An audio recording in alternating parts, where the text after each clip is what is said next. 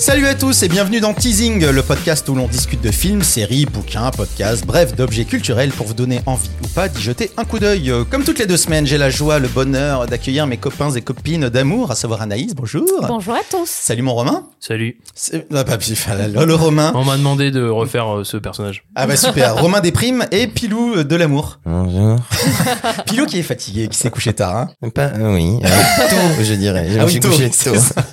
On vous rappelle que nous avons maintenant un Discord où vous pouvez nous rejoindre et nous donner vos recommandations pour qu'on en parle dans l'émission, ou échanger avec nous sur le contenu de l'émission, nous dire ce qui va, ce qui va pas, tout ça. Et on fait un bisou à la dernière arrivante qui s'appelle Pauline. Bonjour Pauline. Salut, Bonjour. Pauline. Salut. Pauline, enchanté. Aujourd'hui, on va parler cinéma d'animation avec le pharaon, le sauvage et la princesse. La reco minute sera assurée par moi-même. Et en ce qui concerne la reco de la commu, bah, c'est donc la fameuse Pauline qui nous a demandé de regarder la série The Bear. Donc, On l'aime bien, Pauline. Pauline, elle est cool. Elle arrive et elle donne, Ouais, des, ouais, ouais, elle donne des trucs. Installez-vous bien et on commence tout de suite avec euh, du cinéma d'animation avec le pharaon, le sauvage et la princesse.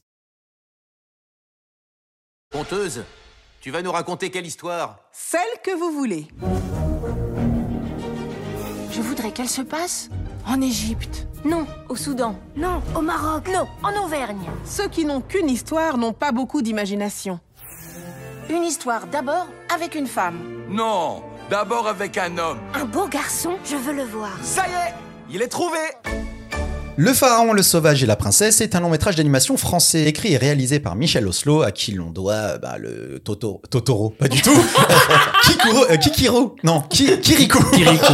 C'est un mélange entre du fromage et des coucous. C'est Voilà. ça. Au casting vocal, on retrouve euh, Oscar Le Sagne, Aïssa Maïga, Gaël Raes ou encore Claire de la rue du Camp. Le film dure 1h23 et est sorti le 19 octobre 2022. Le film se divise en trois parties qui racontent trois histoires différentes. Une épopée de l'Égypte antique, une légende médiévale de l'Auvergne, une fantaisie prenant place dans l'Empire ottoman du XVIIIe siècle. À travers ces trois contes, le film nous plonge dans l'univers si particulier de Michel Oslo, à milieu des mastodontes industriels made in Disney. Des univers où se croisent dieux splendides, rêves merveilleux, tyrans tyranniques et princes et princesses n'en faisant qu'à leur tête. C'est Anaïs qui nous en parle en premier. Anaïs, qu'est-ce que t'as pensé du pharaon, le sauvage et la princesse? Alors, euh, donc, eh bien, tu as, tu as bien dit que c'était euh, un assemblage de trois courts-métrages euh, qui se déroulent à trois époques différentes dans trois parties du monde. Et donc, idéalement, il faudrait euh, différencier l'analyse de chaque conte. Euh, sauf qu'en fait, globalement, moi, j'ai personnellement ressenti un petit peu la même chose pour les trois. Alors, donc, il y a cette conteuse que moi, j'ai pris pour une, une hôtesse de l'air jusqu'à la moitié du film. Et visiblement, ça se passe plutôt dans l'univers du travail, dans l'univers ouvrier qui s'adapte aux desiderata de son auditoire. Donc euh, une promesse euh, que chacun y trouvera son bonheur. Et en effet, l'animation euh, est très belle. Euh, elle euh, donne une impression de simplicité qui rend les univers très accessibles. Mais elle marque quand même son brio dans des petits détails. Alors moi, j'ai adoré les volutes de fumée dans le premier conte. Il y a les reflets dans les ornements, les vitraux qui déforment les silhouettes. Voilà, des petits détails où tu te dis, ah ouais, c'est vraiment très balèze. Parce que là, c'est de la full 2D, c'est ça Il n'y a pas de 3D, c'est en mode Kirikou. Le, euh, le troisième est en 3D, non? Ouais, il y, y a un mélange, il y a un mix entre bah, la 2D à la Michel Oslo euh, qu'on a déjà vu dans Kirikou et Prince et Princesse et des nouvelles techniques quoi. Et justement, les techniques, euh, elles épousent les univers. Par exemple, le premier conte, euh, c'est une, une fresque égyptienne, donc tout le monde est de profil. Euh, là, la 2D est très justement utilisée. La colorimétrie aussi a le bon goût de changer euh, à chaque conte et à s'adapter à l'univers. Donc, euh, par exemple, c'est très coloré dans l'Empire ottoman, mais c'est très très sombre quand il s'agit du Moyen Âge. Donc Des voilà. silhouettes même. C'est des, ce Ouais, sont des silhouettes. Donc des ça donne vraiment l'impression que euh, chacun y- y- peut y trouver son compte. C'est un petit jeu de mots avec le mot compte. Voilà, j'espère que vous avez apprécié. Voilà. Euh, les voix aussi sont très agréables, ça joue bien. Mention spéciale pour le petit sauvage. Alors je, je sais pas quel est son le nom de ce comédien, mais tellement tellement mignon. Euh, voilà, et quelques traces d'humour et de poésie dans l'écriture. Voilà, ça c'est pour, euh, on va dire, la prouesse technique. En revanche, le discours est un petit peu plat. Voilà, c'est poétique, mais c'est très enfantin. Et moi, je crois profondément que euh, c'est pas parce que le public visé est majoritairement composé d'enfants qu'il faut appauvrir les idées et les messages. Même au contraire, parce que c'est avec les contes qu'on construit euh, son esprit critique et sa perception de la société. Voilà, donc là, il est encore euh, et toujours question d'histoire d'amour romantique euh, basée sur le fantasme de l'autre qu'on ne connaît pas, euh, de femmes à délivrer de leurs conditions par des hommes aventuriers conquérants et braves. Euh, voilà, et le fait d'habiller de temps à autre un homme en rose et une femme en bleu, malheureusement, ne, ne, ne change pas la donne. Voilà, donc je- Anaïs, elle a tout dit. donc voilà, je suis assez mitigée sur le film. J'ai passé un, un plutôt agréable euh, matin à regarder ce film avec Romain. D'ailleurs, on y est allé euh, en collègue. Et euh, voilà, sans- j'ai- passé un bon moment, mais j'ai jamais été surprise par le moindre propos. euh, un peu vieillissant. Donc euh, voilà, de mon point de vue, si vous avez envie de voir un bon film d'animation français, le même réalisateur nous a prouvé par le passé qu'il savait faire mieux que ça. Par exemple, euh, revoyez plutôt Kirikou ou Azur et Asmar, par exemple. Ok, euh, Romain et toi, qu'est-ce que c'est aussi mitigé que Anaïs? Ouais, je pense la même chose qu'Anaïs. Je- J'ai surtout un souvenir de est-ce que j'avais regardé Kirikou? Je pense que j'étais un peu trop vieux à l'époque et j'avais vraiment le souvenir. euh, Donc je pense que Kirikou c'est fin des années 90, donc je rentrais dans l'adolescence et j'avais le souvenir d'un dessin animé qui était un peu plus pour les adultes et je pensais pas que c'est. Enfin, je pensais que ça manquait de fun, quoi. Tu vois J'ai un peu ce souvenir-là. Je sais pas si vous vous avez un souvenir de Kirikou. Oh oui, euh, fun, c'était pas l'adjectif principal, je pense, du. Quoi? Non mais tu vois j'avais vraiment ce truc où euh, j'avais quand j'étais ado les parents de mes potes genre qui étaient un style qui avaient kiffé Kirikou et moi je fais ouais mais je sais pas ce que j'ai envie de voir en tant qu'ado tu vois donc j'étais un peu resté sur euh, ce que ce que faisait Michel Oslo à cette époque là Alors après, il faut savoir qu'Irikou, il y en a trois. Il y a 98, 2005 et 2012. Donc Ouais. après, je, moi, j'ai pas vu les trois, donc je sais pas à quel point ça, ils ont évolué ou est-ce que c'est exactement la même chose euh, sur les trois films. ouais mais après Voilà. je, parle, je parle surtout de l'imagerie de Kirikou Ah, d'accord, l'a vu tu vois Ouais, genre, euh, genre euh, les... Si tu quittes tout juste la petite enfance et que t'es dans la préadolescence, adolescence, tout d'un coup, ça, tu veux te détacher un peu de ce genre d'œuvre. Parce que c'est ce que tu connais beaucoup de, de l'enfance, quoi, les contes. euh. Mais c'était bien, Kirikou. Ouais, c'était bien, c'était original, euh, Ouais, même ouais, le non, sujet. Non mais je pense que réellement moi je l'ai juste pas vu et euh, enfin j'ai dû pas le voir au bon moment. Je sais qu'il y a eu des rediffs, tu sais, genre à Noël et tout ça et je l'ai même pas vu je crois. Donc pour moi c'était un peu pas une, ouverture vers l'univers de Michel Oslo, mais un peu. C'est-à-dire que je me suis dit tiens euh, ah, je vais découvrir euh, quand tu m'as parlé euh, quand Pilou nous a parlé en fait de, de ce pharaon du sauvage et de la princesse, je savais pas du tout à quoi m'en tenir et puis c'est en arrivant devant le, film je fais Hum, ça me dit quelque chose cette cette animation quoi. Et, et donc comme Anaïs, je trouve que bah, la forme, est- c'est l'univers de Michel Oslo. C'est-à-dire qu'on, je l'ai déjà vu, j'ai déjà interprété les choses sur Prince et Princesse, sur Kirikou. Et euh, la question c'était bon bah en fait euh, c'est quoi ces contes? C'est une reprise? C'est c'est un scénario original et tout. Et en fait c'est un scénario original. Enfin des scénarios originaux vu que c'est trois contes qui se suivent. Mais c'est un peu arriéré quoi. Et en fait quand j'ai vu l'âge de Michel Oslo, j'ai vu qu'il était né en 43. J'ai fait ah ok Bah donc oui. euh, on revient sur les contes. Mais en fait, t'as envie, si tu veux, c'est que t'as envie aujourd'hui qu'il y ait une autre représentation parce que c'est très hétérocentré. Euh, c'est l'histoire d'un prince qui va sauver une princesse et en fait, j'avoue que trois fois de suite, même si c'est différent ou pas et tout, t'as envie que ça change quoi. Ok, après, il y a des gens de 20 ans qui, ont, qui racontent les mêmes choses. Hein. C'est- pas forcément lié au fait qu'ils soient vieux. Ben non, mais en fait, le vrai. truc c'est que là, vraiment, je me suis dit, euh, je, je- c'est pas le problème, c'est juste que est-ce que ça m'a permis de l'accepter plus, tu vois? C'est je me dis, ah, je me suis dit, est-ce que donc forcément il est un peu plus vieux Tu l'excuses un peu plus euh, Je sais pas. Je me, c'est, c'est le premier réflexe que j'ai eu, c'est Moi, est-ce je que je- l'excuse, en effet, euh, parce qu'il a 79 ans. ouais, il a 80 ans quoi, tu vois. Déon, Mais-. Et je me suis juste dit, est-ce que c'est pas une redite de ce qu'il a déjà fait avant, peut-être différemment? Enfin, en regardant un peu les autres œuvres qu'il avait fait, je me dis ouais, ça ressemble vachement à ce qu'il a fait avant. Après, euh, comme on peut penser, est-ce que s'il sort de son univers, il arrive à faire autre chose que des contes? Parce que j'ai l'impression qu'en regardant ce qu'il a déjà fait, euh, on est dans l'histoire de contes, quoi. euh, Sa marque de fabrique, quoi. Mais euh, j'avoue que là, ouais, j'étais aujourd'hui. J'ai été assez euh, intéressé par le- la forme, c'est-à-dire que comme dit Anaïs, euh, les volutes de fumée, les changements de couleur, l'utilisation de la 2D dans l'Égypte, la silhouette en Auvergne, et puis tout d'un coup revenir à un truc un peu plus en 3D, parce qu'il y a quand même ces différences sur les trois comptes. C'est chouette, c'est beau, je trouve ça un, c'est pour moi c'est pas très fun, c'est pas, euh, c'est très très très strict, c'est très rigide comme type d'a- d'animation. Donc il fallait que le fond aille en soit un peu au-dessus de tout ça, et j'ai trouvé que c'était euh, c'était un peu euh, daté, assez Con- daté, quoi. Convenu. convenu, ouais. Et Et puis un peu à l'ancienne, quoi. Ouais, un peu à l'ancienne, Ouais. quoi. Ok. Voyons. Pilou, t'es d'accord avec ça? Euh, Laissez-moi vous dire. C'était la mode à l'époque. Je monte, hein. Alors, euh, oui, le pharaon, le sauvage et la princesse. Qu'est-ce qu'on en pense? Bah, Moi, j'ai bugué grave sur la beauté euh, des petits détails, en effet, euh, des textures, euh, des, des fonds, des couleurs. Tout était trop beau. J'ai vraiment bugué sur la beauté euh, de la forme. Après, euh, proposer euh, un film qui euh, parle de l'amour à travers les âges, à trois époques euh, différentes, on en attend beaucoup plus. Et en effet, c'est un bis repetita les trois fois. Hum, ça nous fait pas beaucoup réfléchir sur ce qu'est l'amour. C'est euh, juste une ode à la projection amoureuse névrotique euh, de d'hommes en manque de pouvoir. C'est un peu ça quand même. Ouais, carrément, c'est carrément ça, ouais. Et en ce sens, ouais, c'est assez euh, perturbant. Pour l'anecdote, moi, je suis allé le voir avec mon neveu qui a 14 ans. oh là là. Oh, le mauvais tonton. On Ah, le mauvais tonton. Il a 15 ans. Il a 16. Je te reconfirme. J'ai jamais eu de neveu. Et Je attends, attends, jamais eu de dis neveu. 17 et fais 13, comme ça, moi, t'es sûr. Mais oui, on en gardera un au non, montage. je suis pas un si mauvais tonton. Est-ce qu'il a aimé? 14 ou 15. je suis allé avec mon neveu, je vais pas dire au cinéma. Et euh, mon frère euh, m'a dit, ah, ça serait bien, parce que c'est le fils de mon frère, il m'a dit, ah, ça serait bien que t'emmènes aussi ta nièce, qui est elle, qui est plus Qui a jeune. quel âge? qui a, qui a 10 ans. Et euh, il m'a dit, ça serait bien que t'emmènes ta nièce. Finalement, on n'a pas pu y aller avec ma nièce. On est allé donc mon neveu et moi. Et en sortant, je lui ai fait cette remarque un peu pour le provoquer. Je lui ai dit, ah, ça c'est heureusement qu'on n'a pas emmené ma nièce parce que euh, elle, ça l'aurait saoulée. Je sais qu'elle, elle est saoulée. Elle a eu ça euh, devant Indiana Jones. Je m'en souviens très bien. Elle est ressortie de Indiana Jones en se disant, mais comment ça se fait que moi, euh, on me propose d'être la belle qui se fait séduire et pourquoi c'est pas moi qui a- utilise le fouet, qui échappe à des boules de pierre géantes et qui vit des aventures? Elle est Et- super, Elle est très bien, cette petite, dis donc. Yeah.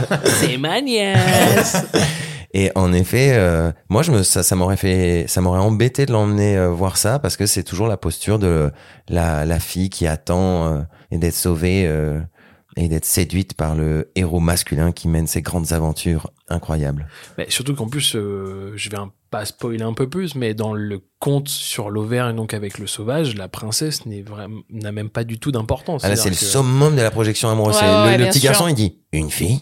D'accord, je vais partir vivre dans la forêt, devenir Robin des Bois, tuer mon père. Tout ça pour la rencontrer parce que je sais que- je l'aime. Elle, a une moi. existence, elle passe ses journées à chanter avec ses amis. Enfin, je veux dire, quand même, C'est c'est vrai. vraiment un accomplissement. En termes de planning, on a connu mieux, ouais. Ouais. Et ce qui est problématique, ouais, c'est ça, c'est que ça, ça se répète trois fois. Donc désolé, euh, Michel, la prochaine fois que tu fais un film sur l'amour, soit fais-nous un truc de déglingo qui dit à quel point l'amour ça fait souffrir, ou alors propose d'autres choses, quoi, un peu. D'accord, bah dis donc, le bilan n'est pas super positif. Oh, euh. si, si, parce qu'on a quand même tous commencé par dire qu'on avait trouvé très beau. Oui, oui, c'est très beau. Oui, et, bien en sûr. vrai, et en vrai, on a passé un bon moment, non Oui, Ça, oui, ça oui. fait rêver un peu. Ok. Et en plus, j'ai apprécié parce que même si on avait des enfants, ils étaient sages. Ah, Oui, mais, non, J'ai mais eu très c'est- peur. C'est vrai qu'à une époque où, où- où quand même on essaie de, de, enfin, on a mis le doigt sur le fait que c'est quand même à ces âges-là, euh, de ce genre de public-là, que tu peux changer euh, et déconstruire un peu la vision euh, euh, un peu oppressante euh, de, du masculin et du féminin, euh, telle qu'on nous les a vendus jusqu'à présent.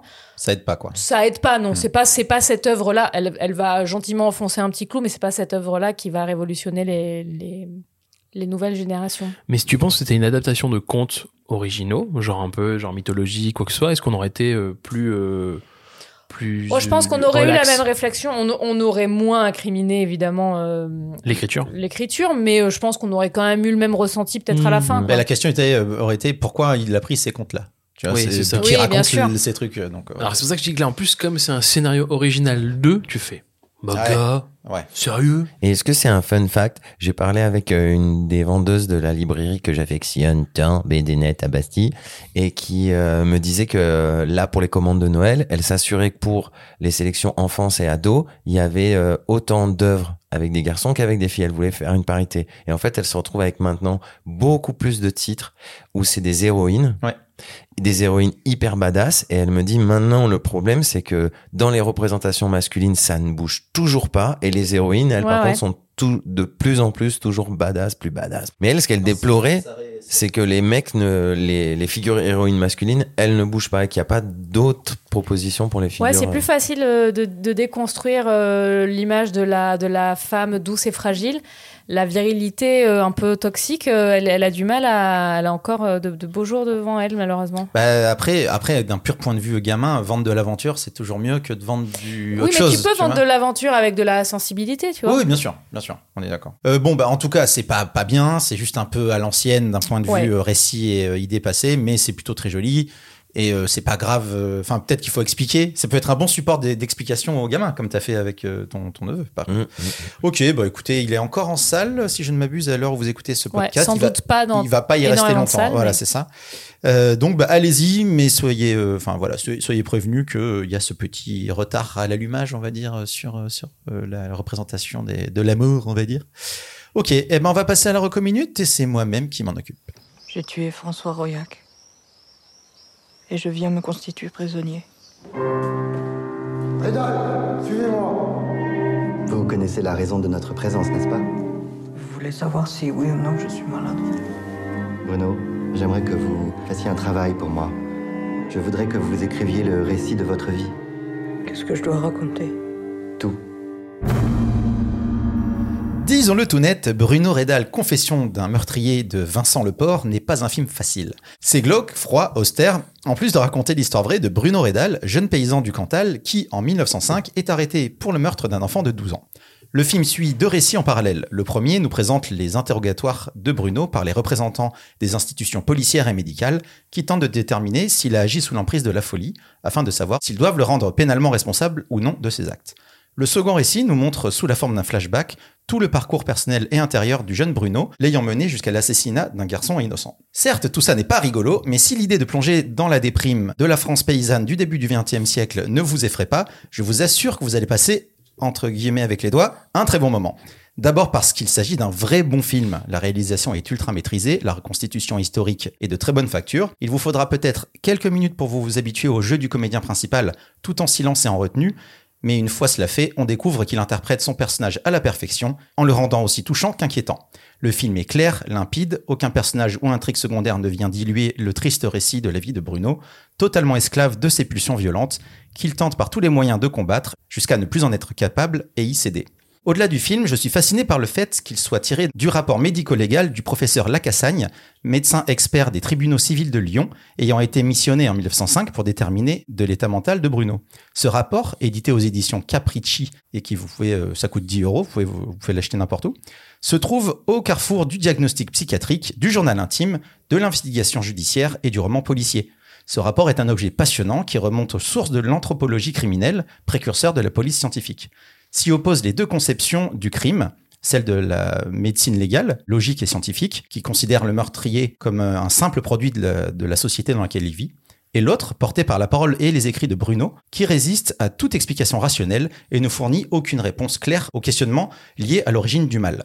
Bruno Redal, Confession d'un meurtrier, n'est donc pas un film qui pousse à la gaudriole, mais ses qualités artistiques, techniques et son respect du matériel dont il s'inspire en font une excellente surprise. De celles assez nombreuses, rappelons-le, qui contredisent l'idée reçue qui veut que le cinéma français c'est que de la merde.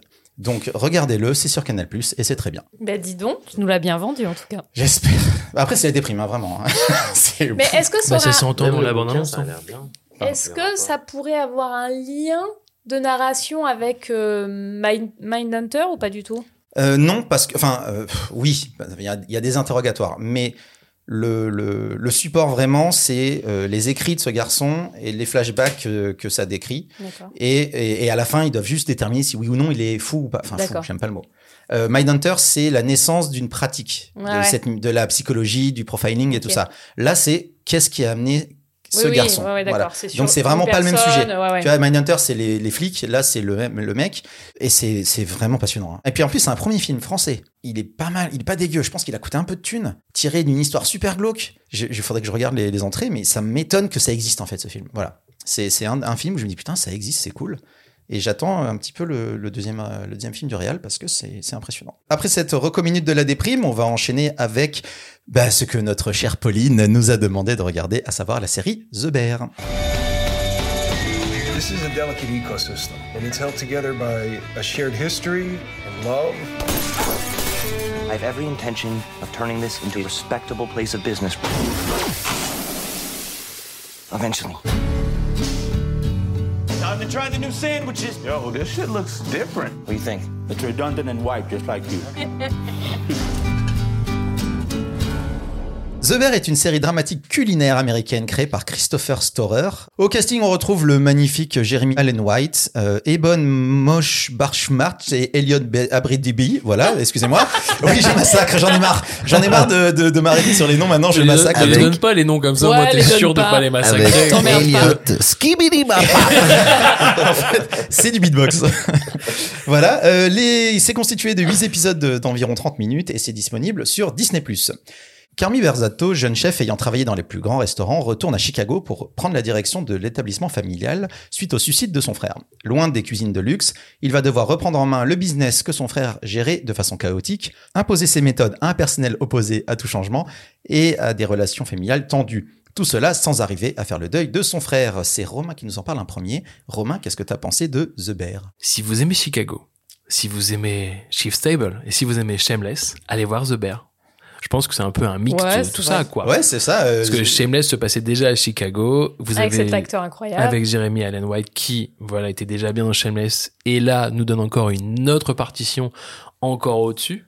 Et si vous aimez Shift Stable, c'est qu'en fait la série nous filme la bouffe comme jamais à l'intérieur. Shift. Table, le série Netflix de, où on suit des gens qui font de la cuisine. Tout à fait, chefs, excusez-moi, voilà, c'est vrai qu'on n'a euh, pas précisé, mais oui, euh, voilà. Shift Table qui, euh, qui est vraiment une série où Une ode à la bouffe, on euh. sublime le, le repas et, et je trouve que The Bear en fait bah tend là-dessus, c'est-à-dire qu'on est vraiment dans une série euh, familiale. Bah en fait c'est une série qui est brute, c'est une série qui est euh, qui est rough quoi, qui est raw, qui est en anglais comme ça je donne les bons termes, mais qui est vraiment rough, qui est vraiment dur, qui est vraiment brutal. Et euh, Jérémy Allen en fait bah dès le premier épisode on est on, on est dans l'immersion totale en fait de la cuisine. On sent que c'est le bordel, c'est le dawa, mais en fait la caméra bouge dans tous les sens, euh, les couteaux qui tapent dans les coins, on sent l'odeur. En fait, on est dans la cuisine, on sent tout. En fait, on est à proximité en fait des gens, et même on suffoque tellement en fait le rythme est effréné. Et en plus, on est dans des dans des longues focales qui te permettent pas de sortir de là quoi. Et tu te dis mais la série va être tout le temps comme ça? Et en fait, non. C'est-à-dire qu'on est vraiment dans une série euh, où les- moi ce que j'ai adoré dans cette série parce que voilà en fait je t'ai pas dit encore mais j'ai vraiment aimé cette série Merci. voilà, je le dis pour pouvoir le dire comme il faut. Mais j'ai vraiment aimé cette série euh, où je trouve qu'en fait, il y a- c'est bourré de défauts, mais c'est des défauts qui deviennent des qualités. C'est toi qui es bourré de défauts. Laisse cette Mais c'est série. pour ça qu'on l'aime, mais c'est pour ça qu'on je- l'aime. Mais je sais, c'est pour ça quoi. Tu vois. Non mais C'est pour ça qu'on t'aime. en fait, c'est pour ça que je trouve que d'habitude, tu sais, les défauts sont toujours un peu, c'est toujours ce petit, euh, cette petite plaie que t'arrives pas à soigner parce que t'arrêtes pas de la gratter. Mais en fait, là, les défauts, tu les prends, tu fais, mais ça me dérange pas. C'est pas grave si euh, c'est pas parfait, il y a pas de perfection, mais parce que cette cuisine n'est pas parfaite, parce que ces gens ne sont pas parfaits. Et la vraie réussite de cette série, c'est que j'ai réussi à m'identifier, à kiffer des personnages dont je ne savais rien. Et ça faisait longtemps que j'étais pas tombé sur ce type de série. C'est-à-dire que par exemple, avec le personnage de Tina, qui est euh, un personnage secondaire et tout, donc on sait pas grand chose à part juste le fait qu'elle va ramener son fils à un moment. Mais en fait, j'ai tout de suite compris les, en- les enjeux de ce personnage. J'ai tout de suite compris en fait bah, que ça faisait un petit moment qu'elle était en fait dans ce resto et qu'on sentait qu'on venait changer, euh, qu'on allait bouger ses éléments, qu'on allait vraiment la, la bousculer réellement. Et je l'ai kiffé quoi, mais comme beaucoup de personnages. Voilà, la série, je vous laisse la regarder. En fait, vraiment, je vous la conseille et merci Pauline encore pour cette recommandation. Et en plus, ce qui fait la force pour moi de cette série, c'est que je pense que c'est une série qui a petit budget et c'est une série dans laquelle tous les Américains ont l'habitude de faire des studios et là, je sens que c'est un décor réel. Je Tourner en studio, tu veux dire? Ouais, que, oui, qui en fait ils ont l'habitude de tourner en studio, de créer leur décor pour pouvoir en fait avoir la facilité de pouvoir en fait mettre la caméra où ils veulent. Et là, tu sens qu'ils ont pris soit par budget, soit par, par contrainte réelle, c'est en se disant voilà, on n'a pas envie de tourner. euh, Choix, ouais, choix artistique. voilà, quoi. choix artistique. Et ils ont vraiment tourné dans un restaurant à Chicago. Ça se ressent. T'es vraiment à l'intérieur de la cuisine. Et tout ça, moi, je trouve que c'est la, voilà, c'est la force. Et je me dis, c'est une série qui pourrait se rapprocher des séries que tu peux faire en Angleterre ou en France. Mais de le voir aux États-Unis, j'étais un peu, euh, je fais, ah, trop bien, quoi. Voilà. Et donc, euh, voilà, pour moi, c'est un ovni de, des séries américaines. Et dernier truc aussi par rapport à la bouffe, c'est qu'en fait, à chaque fois, tu sens que les comédiens, même s'ils ont dû être doublés à des moments par des vrais cuistots pour de la découpe ou un truc comme ça, Ah, Ils ont taffé. Hein. ils ont taffé de ouf, Ah ouais. mais surtout quand la, la, la bouffe est filmée, parce qu'en fait il y a des enjeux de discussion où ils sont en train de faire à manger en même temps, en fait les comédiens jouent avec la nourriture. C'est qu'en fait tu les vois en train de faire, tu les vois en train de se- regarder la bouffe, et en fait toi en tant que spectateur, tu es aussi dans le regard des comédiens par rapport à ça, et ça je trouve ça, voilà, c'est euh, ça, ça magnifie l'ensemble du resto. Anaïs. Bah oui. Merci.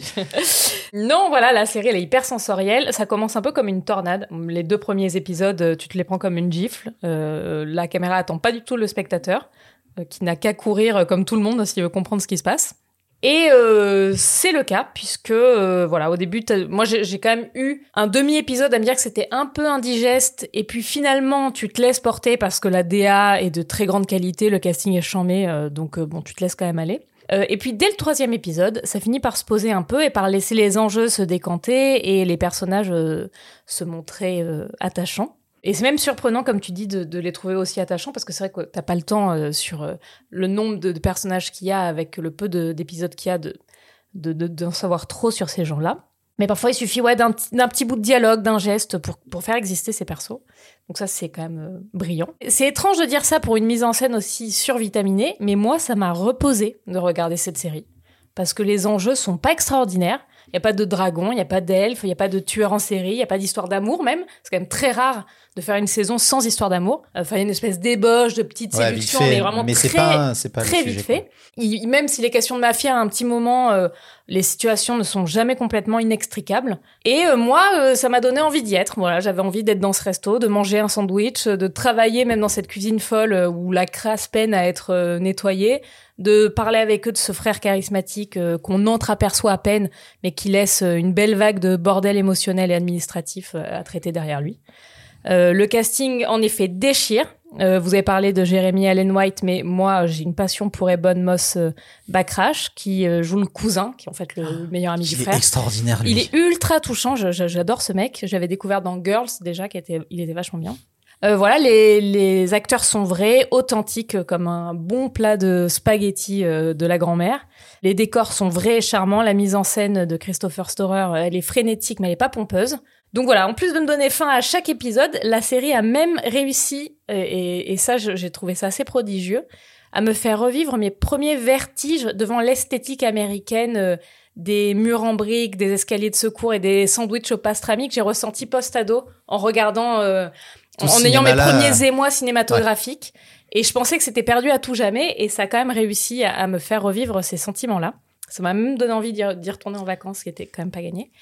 Euh, voilà, j'ai aimé cette histoire euh, de deuil. J'ai aimé qu'elle soit tenue en huit épisodes et, qu'elle fasse pas de gras, euh, qu'elle ne prétende pas être plus que ce qu'elle est. Euh, voilà, c'est une écriture très fine, euh, pas manichéenne, pas stéroïdée et qui se paye même le luxe de l'humour et de la poésie urbaine, dans pourtant un drame euh, social. Dieu sait si mélanger les genres, c'est pas toujours bien vu, mais bon là, ça prouve par A plus B à quel point c'est nécessaire quand c'est bien fait. Donc, ça me fait de la peine de le dire parce que j'aurais suivi longtemps ces gens, mais une saison 1, euh, même si ça s'arrêtait là, ça suffirait à en faire un petit bijou. Ouais, malheureusement, je crois qu'il y a une saison 2 qui se lance là. Vu que c'est un carton aux States. Ouais, bah, Voilà. j'imagine bien. Mon pilou. Alors moi déjà je préambule, j'aimerais beaucoup découvrir Chicago. Je sais pas pourquoi de toutes les villes américaines. J'ai un, je suis attiré par Chicago. Si dans le Discord vous avez euh, des amis qui habitent à Chicago, Ou des billets d'avion, des billets ou- d'avion peut-être. Euh, alors The Bear, moi j'en dirais que c'est euh, complètement à l'image de la bouffe qu'ils préparent dans la série. C'est-à-dire que c'est pas très sain, mais c'est raffiné. Et je vous rejoins sur la, la finesse des messages, la finesse des, des rapports humains, comment ils sont dépeints, des dynamiques de groupe. Il y a un côté euh, d'habitude de percer le secret des dynamiques de groupe, comme ça on y arrive euh, dans des moments de grâce de télé-réalité. Et là, il y a des trucs qui sont euh, montés de toutes pièces et qui sont qui marchent hyper bien. Faut, euh, je sais pas, huit ans d'avance pour calculer les réactions euh, des uns par rapport aux agissements des autres. Et là, c'est très bien montré. Euh, sur la réal, moi, je serais un petit peu plus euh, sévère. C'est euh, c'est un peu fourre-tout. Ça démarre, il y a des trucs empruntés à Guy Ritchie. Euh, J'ai vu pas mal de trucs empruntés qui partent un peu dans tous les sens, où on a l'impression à un moment qu'on va euh, glisser vers du Mister Robot parce qu'on a envie d'appuyer très très fort l'angoisse euh, du personnage principal. Donc je trouve pas ça sérieusement maîtrisé ni sympathiquement complètement débridé. Je trouve le, le truc intéressant de l'écriture, euh, mais qui m'a qui m'a un peu euh, usé à la fin, c'est le côté cyclique du récit. C'est chaque épisode, c'est une boucle. Alors il y a un peu cet enseignement euh, euh, joli de dire même si on fait des cycles, chaque euh, mini variation compte pour le progrès et l'avancée de, de ces projets. Mais euh, du coup, en tant que spectateur, de revivre le même truc à chaque épisode, moi, ça m'a, ça m'a usé une sorte de mythe de Sisyphe étrange sur la toxicité des rapports de travail. Après, le message qui dit qu'une famille dysfonctionnelle reste une famille, ça m'a touché. Je suis désolé de dire que le personnage du cousin, moi, je l'ai trouvé un peu mal incarné à des moments. Eh ben, tu seras plus invité à ce Mais podcast. ouais, non, mais en même temps, je comprends grave. C'est-à-dire, il a, il a le fuego sacré à des moments. Il est sublime. Tu sens toutes ces années de beuverie. Tu sens qu'il s'aime pas. Tu sens, tu sens tout un tas de trucs hyper justes. Et il y a des moments, il y a des petits pétages de câbles un peu gratos qui tuent le personnage pour moi. Après, je vais quand même conclure sur un truc très positif. Ça vaut le coup de le voir. Moi, ça m'a redonné envie de faire rissoler des boudailles dans de l'huile d'olive. Et vraiment, Mais ça ouais, m'a chauffé à faire euh, de la bonne cuisine avec des produits simples. Parce qu'il y a un peu un message comme ça. Et il y a un truc qui m'a dérangé quand même, et je vais terminer là-dessus, fondamentalement, sur excuser la toxicité des rapports humains dans le travail et euh, ce que c'est euh, Par le les- résultat, euh, parce que le résultat est bien. je sais pas, ça passe, ça, ça te montre vraiment les pires comportements humains dans le cadre professionnel et ça te dit it's okay, it's fine. Ah, je suis pas d'accord. Ouais, c'est pas comme ça que je le prends. Moi, j'aurais même carrément dit l'inverse, en fait. que ça dénonçait bien ça? Mm, Ouais, Bah, parce- que- En tout cas, que ça, que ça, hum, que ça montrait les limites de ça, quoi. Mais surtout qu'en plus, il y a comme il y a l'épée de Damoclès du, de la mort du frère qui est au-dessus. Parce que c'est un peu, vous le savez dès le départ dans le premier épisode. Et pour moi, c'est ça qui va un peu tout réguler à l'intérieur de, des, des rapports entre les personnages. Donc, euh, je me dis pas, c'est cool. Tu vois, je me dis pas à la fin de la série, je me dis, ouais, c'est putain, cool, le mec qui réagit comme un connard, c'est cool. Non, j'ai j'ai pas pensé ça du tout une fois. Mais parce que vous êtes des personnes bienveillantes et éclairées. Oh non, certainement pas. Éclairée, Je crois bienveillante, pas, hein. Mais c'est pour ça que tout ce que tu as dit, moi, je trouve que c'est des défauts, en fait, là, dont tu viens de parler, je, je trouve que c'est des qualités. Hum, hum, hum. Euh, parce que c'est pas grave que ce soit bordélique. Peut-être c'est moi. qui l'ai mal vécu parce que je supporte plus ces rapports-là. Ah, mais peut-être, la la micro-agression, les phrases de... Ouais. Et puis euh, le monde de la cuisine est violent. Enfin, Ouais. euh, voilà, moi j'ai mon frangin qui était cuistot, c'est survénère hein, comme comme endroit. Mhm. Donc euh, et il montre bien ça, c'est-à-dire que il, il Carmille arrive dans cette cuisine où c'est dawa complet, il est obligé de mettre une espèce d'autorité euh, militaire, mais comme c'est le cas souvent. Et là c'est à partir du moment où tout le monde a sa place et on a un schéma, ça va bien. Mhm. Et tu vois, et le et au final le seul qui pète des câbles, bah, c'est le, le- le- c'est son cousin. Et quand lui pète un câble, tout s'effondre. Mais c'est normal, c'est lui le chef. Donc euh, voilà, et quand il n'y arrive pas, les autres peuvent assurer derrière. Donc ouais, effectivement, moi je suis euh, à moitié d'accord avec euh, ce que tu dis, mais euh, mais ça le montre bien en tout cas. Mais c'est pour moi, il n'y a pas de ouais c'est cool, ok, ouais, tout va c'est bien. c'est ça. Il y a plus de nuances, en fait, Ouais. je trouve. Il y a ça, beaucoup plus ça de nuances. montre ça, mais je- j'ai pas l'impression que ça le survalorise plus que ça, quoi. On sent quand même tout- tous, tout le temps, cette petite euh, oppression, euh, on, la, on la ressent bien, elle est bien retransmise. Ouais, ouais, la surenchère de stress tout le temps. Ah, ouais. Ah bah l'épisode 1, enfin après il y a pour moi il y a l'épisode 1 qui te met la tête dedans et moi je Ouais. connais plein de gens qui ont arrêté en mode c'est trop pour Ouais, moi. comprends. Mm. Et l'épisode 7 qui est juste une montée en pression constante dans un plan séquence de, de 12 min- 17 minutes qui est monstrueuse quoi. Ouais, mais tu vois, le truc, c'est que il y a une sorte d'explosion à partir de cet épisode 7. Et je trouve qu'elle arrive un peu comme un cheveu sur la soupe. Mais moi, je le prends aussi comme un, voilà, un défaut. Et je me dis, c'est pas grave, je suis embarqué, en fait, à l'intérieur de ça. Tant pis.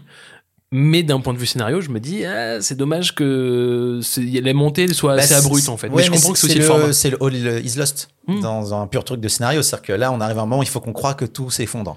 Et moi, j'ai un vrai souci avec la série, c'est que la façon dont il, il règle tout à la fin du huitième épisode est mais tellement Deus Ex Machina. Ah, ben en fait, boum. Même si je comprends la démarche, mais ça règle tout comme ça, c'est magique. Et, je trouve que cette résolution n'est pas à la hauteur de tout ce qui a été buildé pendant les, les, les huit épisodes et de tous la galère qu'il a. Et là, il y a vraiment un truc. Bon, qui est aussi une ouverture facile pour la saison 2, on va pas se cacher. Euh, mais c'est, euh, tiens, en plus, ce truc là où il trouve la note, c'est super mignon. C'est un petit peu, tu sais pas trop. Et là, boum, c'est magique et tout est réglé. Moi, je ne sais pas comment on écrit une série comme ça. J'arrive pas à comprendre comment t'écris ça. Parce que euh, il y a vraiment des épisodes où il y a, c'est pas rien.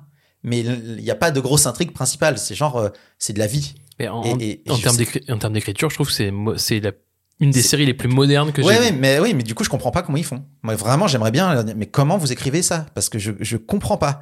Il y a, des- un truc que j'ai pas dit, c'est de réussir à narrer un récit choral Oui, aussi bien que ça. aussi bien que ça. Moi, c'est, je trouve ça hyper novateur. Bah euh, ouais, après c'est du choral euh, hiérarchisé, mais Mm. bon, voilà, évidemment.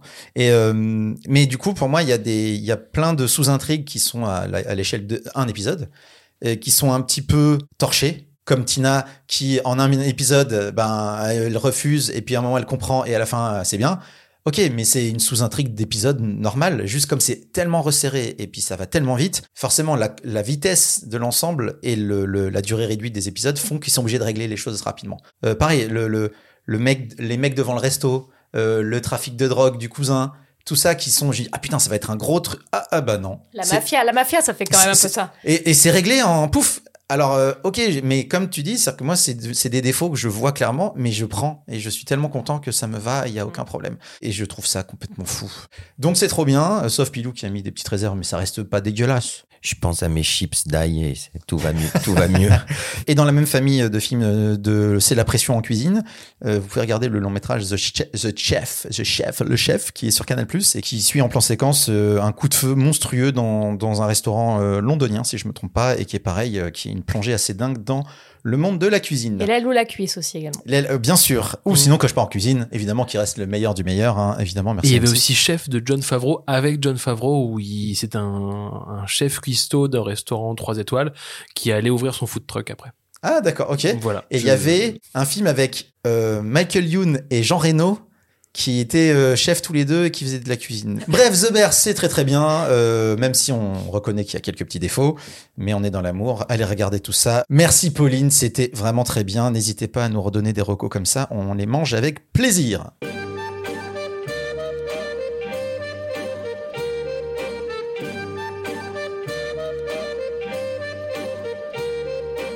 Eh bien, c'est tout pour ce nouvel épisode de teasing. Merci Romain, merci Anaïs, merci Pilou. Merci à toi. Et merci Pauline de nous avoir fait cette magnifique recommandation. On se retrouve, euh, on se retrouve dans deux semaines pour un nouvel épisode, mais on se retrouve surtout sur Discord. N'hésitez pas à y aller, euh, nous lâcher vos, vos recos, euh, vos pouces bleus, euh, machin, parlez-en autour de vous.